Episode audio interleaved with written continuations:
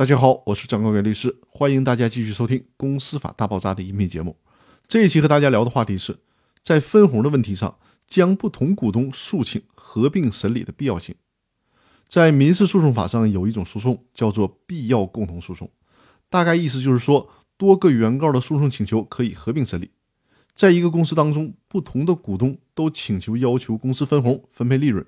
如果真的是可以分配利润，那么他们所依据的。必然是同一个股东会决议。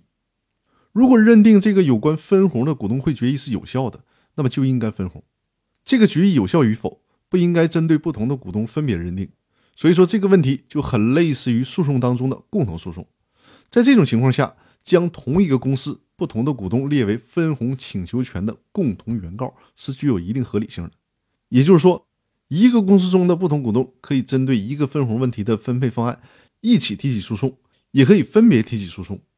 法院在审理的时候，一旦认为这个分红决议是有效或者是无效的，那么这种认定就应该适用于其他股东。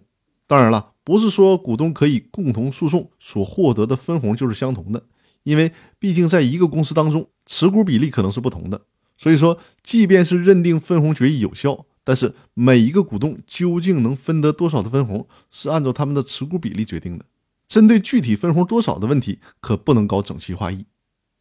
那好，我们今天的分享就到这里，更多内容我们明天继续。谢谢大家。